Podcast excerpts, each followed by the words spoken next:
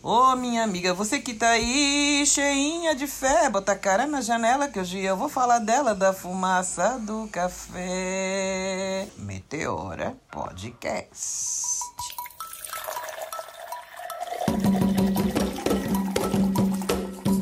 E aqui diretamente do meu quarto e do barulho do seu Antônio numa obra que não para, que tem o tempo do isolamento. Mas fazer o que, né?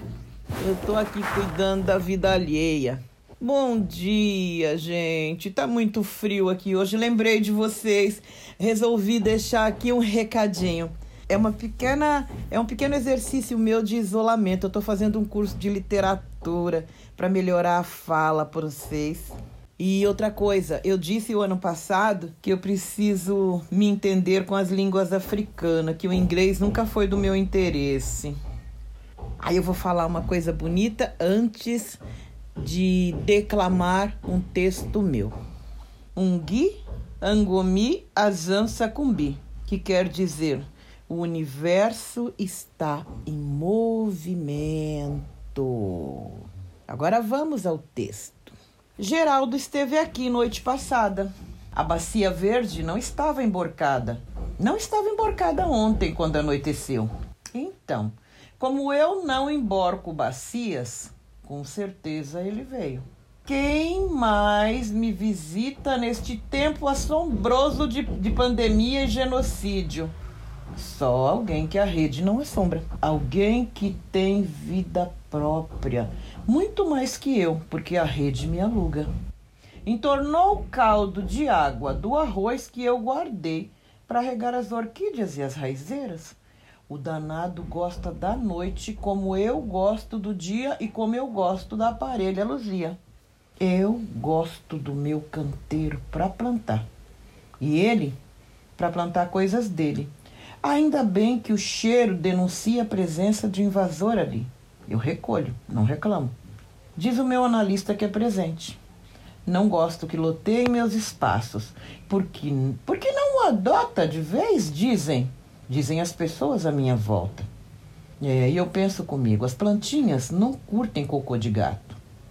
Porque nem para adubo serve. Mas ele é limpinho, dizem. Eu mesma já vi ele se asseando noutros carnavais. Eu gosto mais de carnavais do que de natais, sabe? Por isso eu semeio carnavais por onde passo. Ali, bem ali, pertinho aqui de casa, no quintal de mãe, vinha um rato de visita. Os bichinhos sempre vêm de visita. E ele gostava de usar também a areia do quintal, do mesmo jeito do gato. O ratinho passava depressa, mas o gato, o gato ficava ali ereto, imponente, porque gato sabe se fingir de estátua como ninguém. Contemplador absoluto, o senhor de si, o namorador da lua, Neguinho e eu tentávamos copiá-lo várias vezes sem sucesso. Éramos muito afoitos. Qualquer abanar de vento, éramos como folha. E pronto. Olha nós dois noutra aventura. O gato não é assim. Ele trabalha a paciência. E tem mais. Se o gato não se dava com os camundongos, o neguinho, meu cachorro, também ele não suportava o gato. A vida nem sempre dá trégua. Tem gente que realmente não gosta do, da gente e pronto.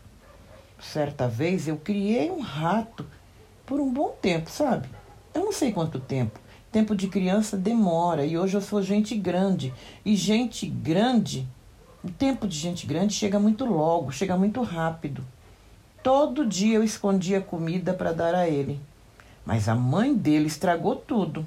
Ficou ali, passeando pela casa, tateando o cheiro do filho, o cheiro da, da cria, o cheiro familiar.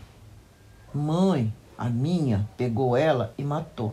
Depois achou o filho dela, que eu guardava, e matou também. Eu tive ímpetos de odiá-la por isso. Ah, que matadeira!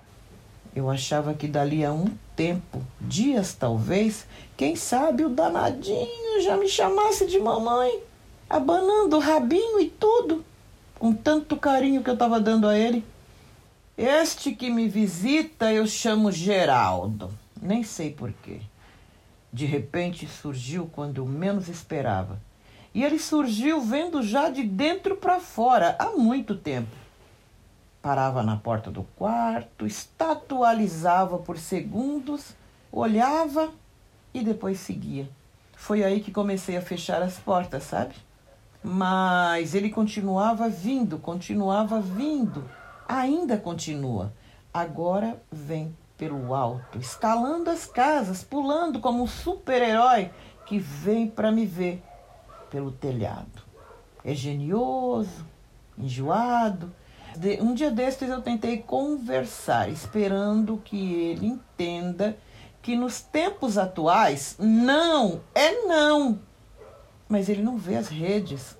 Eu não estou pronta para relacionamento deste tipo, nem quero dividir meus cantinhos.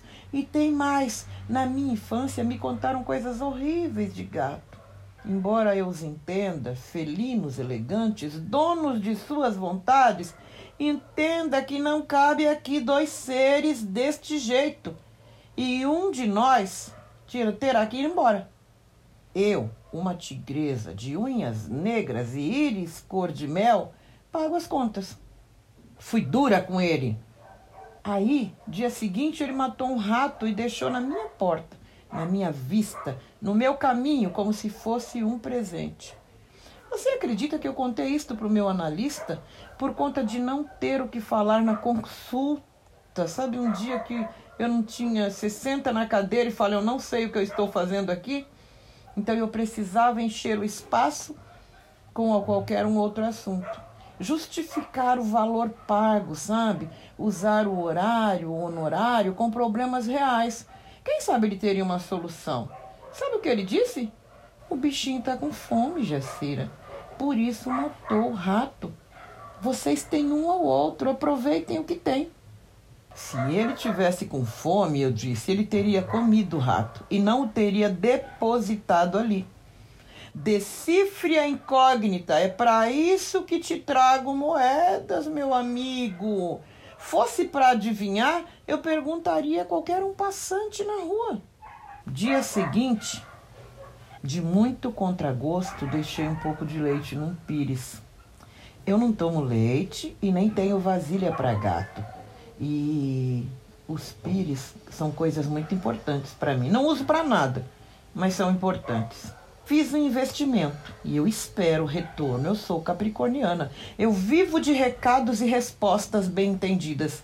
Decifra-me ou eu te. Deixa pra lá. Eu não comeria o gato. E ela veio, a resposta. Naquela mesma noite teve uma briga de gato de madrugada na minha laje. Que eu, ao acordar, eu achei que fosse na rua.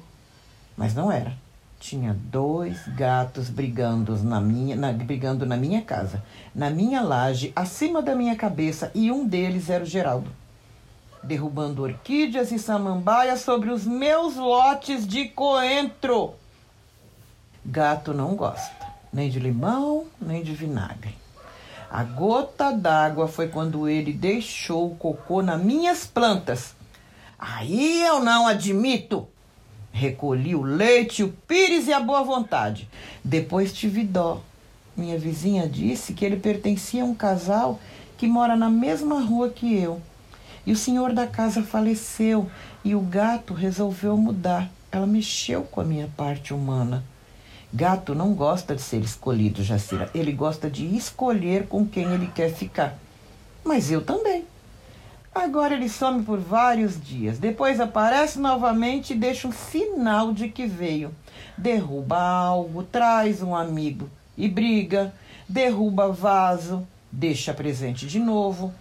Eu vi que ele está morando na casa em frente a minha um dia desses. Você acredita que eu tive ciúmes? E vontade de brigar e de chegar aos supapos com a vizinha e dizer impropérios a ela e impropérios inimagináveis. Depois me contive, pois meu maior sonho sempre foi estudar, escrever e ler o que escrevo. Eu botei este resquinho no meu sonho realizado. Depois faltava um programa de rádio, tá aqui o podcast. Por isso estou aqui Geraldo escolheu outro lar. Sabe o que mais?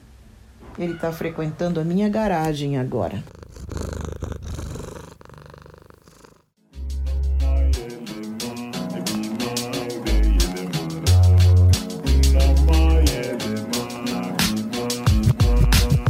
Podcast editado por Voz Ativa Produções.